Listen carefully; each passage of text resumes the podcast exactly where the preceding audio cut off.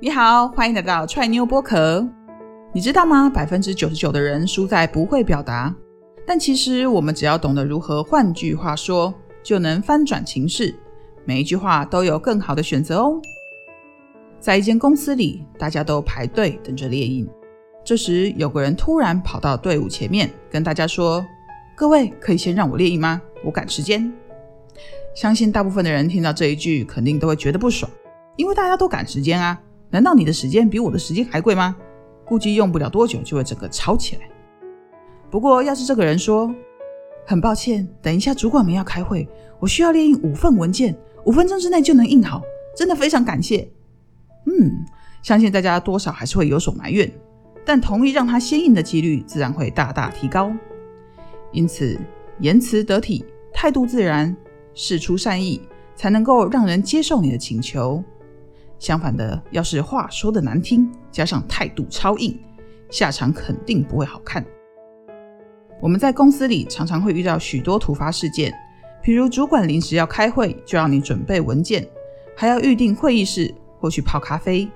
这时候特别需要同事间的互相帮忙与体谅，而那么自然就要懂得说话。好，这边让我们复习一下，大家都在公司里等着列印，但突然有人插队说。能让我先列印吗？我赶时间。大家听到后绝对会群起攻赶。这时候比较好的说法是：等一下，主管们要开会，我需要先列印五份文件，五分钟之内就能印好，真的非常感谢。首先，目标明确，先让大家理解为什么你需要插队。接着，给出明确的时间，让大家知道他们需要等待的时间。